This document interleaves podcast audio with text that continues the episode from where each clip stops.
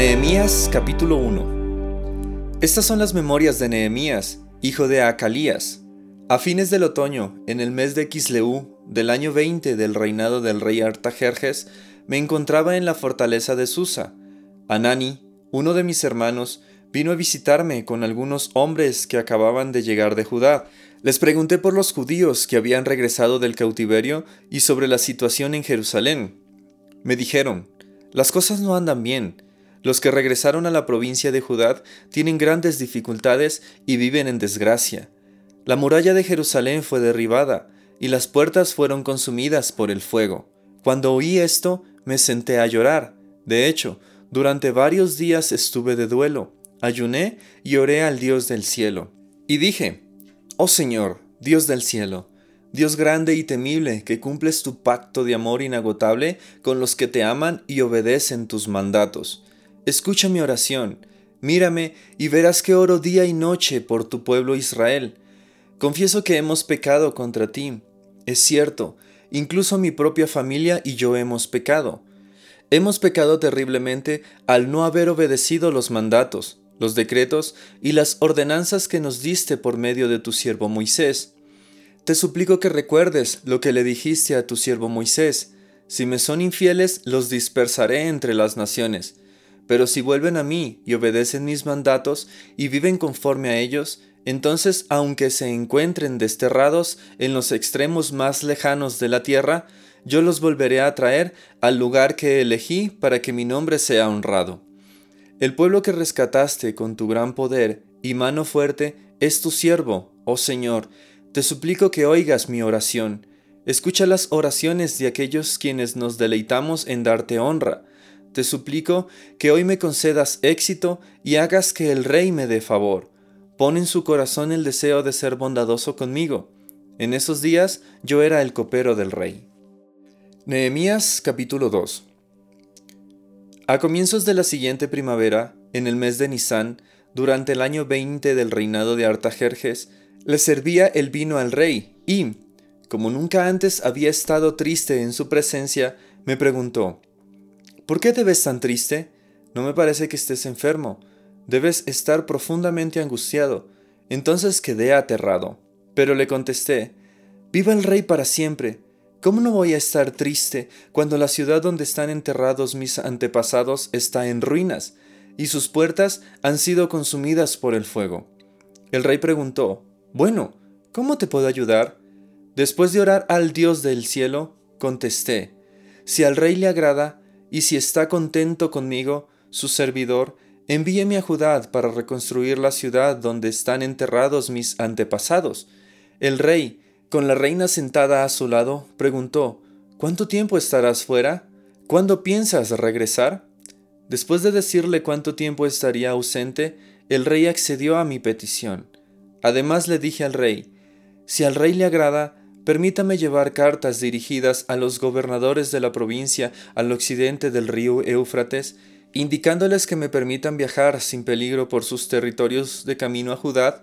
Además, le ruego que me dé una carta dirigida a Asaf, el encargado del bosque del rey, con instrucciones de suministrarme madera. La necesitaré para hacer vigas para las puertas de la fortaleza del templo para las murallas de la ciudad y para mi propia casa.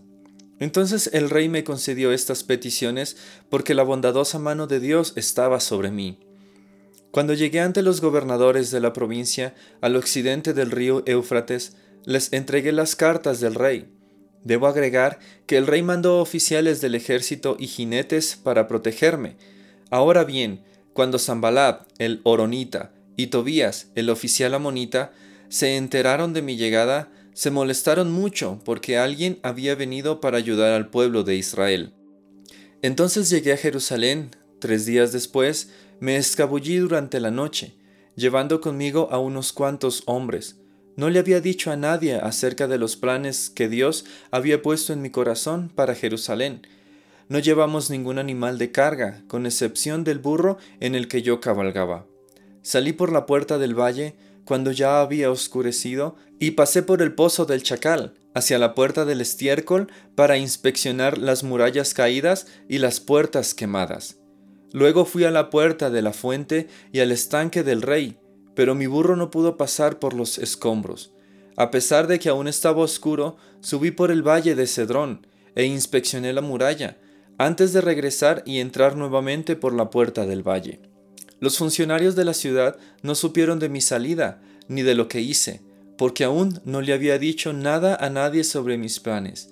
Todavía no había hablado con los líderes judíos, los sacerdotes, los nobles, los funcionarios, ni con ningún otro en la administración. Pero ahora les dije, ustedes saben muy bien las dificultades en que estamos. Jerusalén yace en ruinas y sus puertas fueron destruidas por fuego. Reconstruyamos la muralla de Jerusalén y pongamos fin a esta desgracia.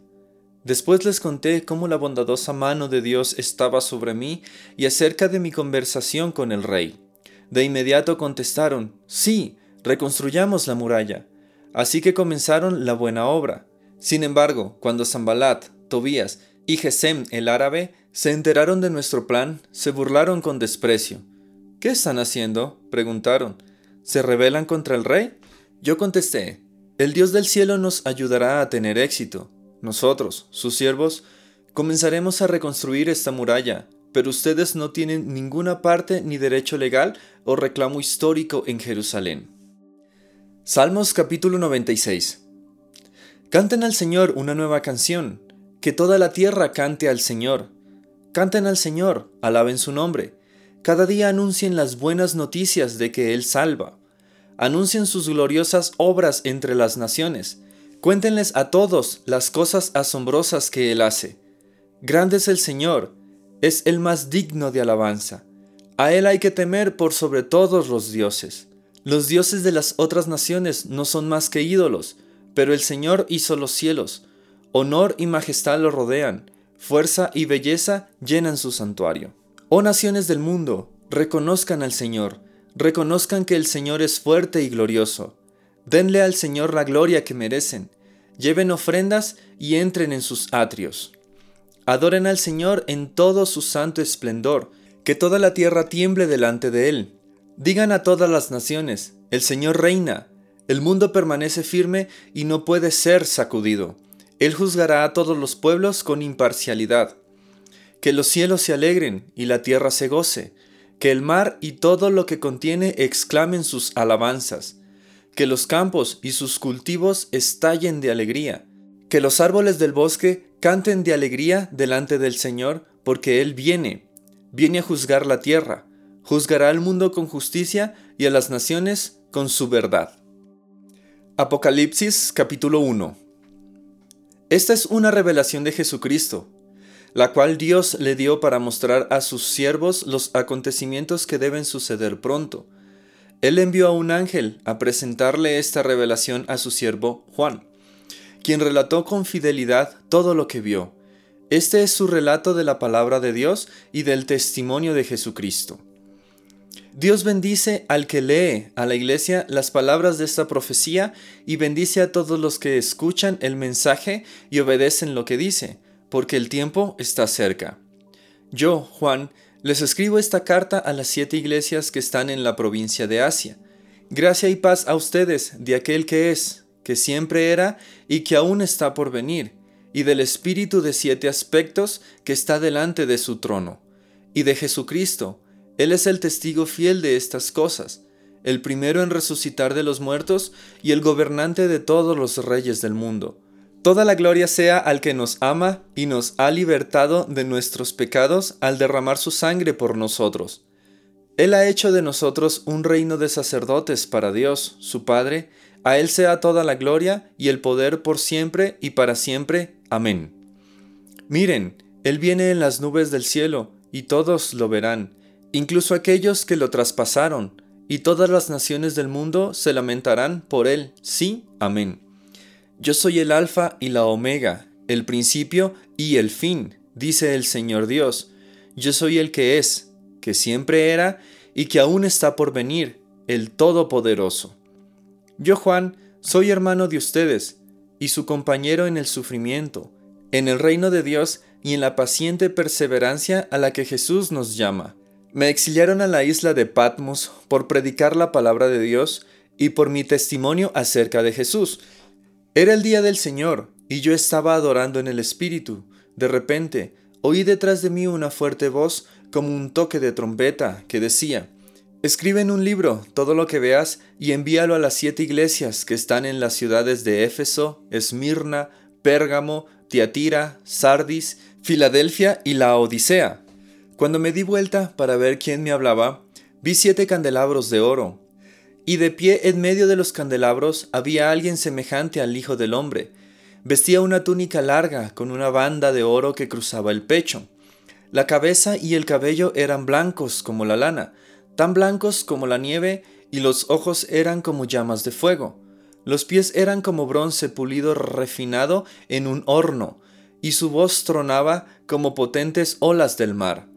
Tenía siete estrellas en la mano derecha, y una espada aguda de doble filo salía de su boca, y la cara era semejante al sol cuando brilla en todo su esplendor. Cuando lo vi, caí a sus pies como muerto, pero él puso la mano derecha sobre mí y me dijo, No tengas miedo, yo soy el primero y el último, yo soy el que vive, estuve muerto, pero mira, ahora estoy vivo por siempre y para siempre, y tengo en mi poder las llaves de la muerte y de la tumba. Escribe lo que has visto, tanto las cosas que suceden ahora como las que van a suceder. Este es el significado del misterio de las siete estrellas que viste en mi mano derecha y de los siete candelabros de oro. Las siete estrellas son los ángeles de las siete iglesias y los siete candelabros son las siete iglesias.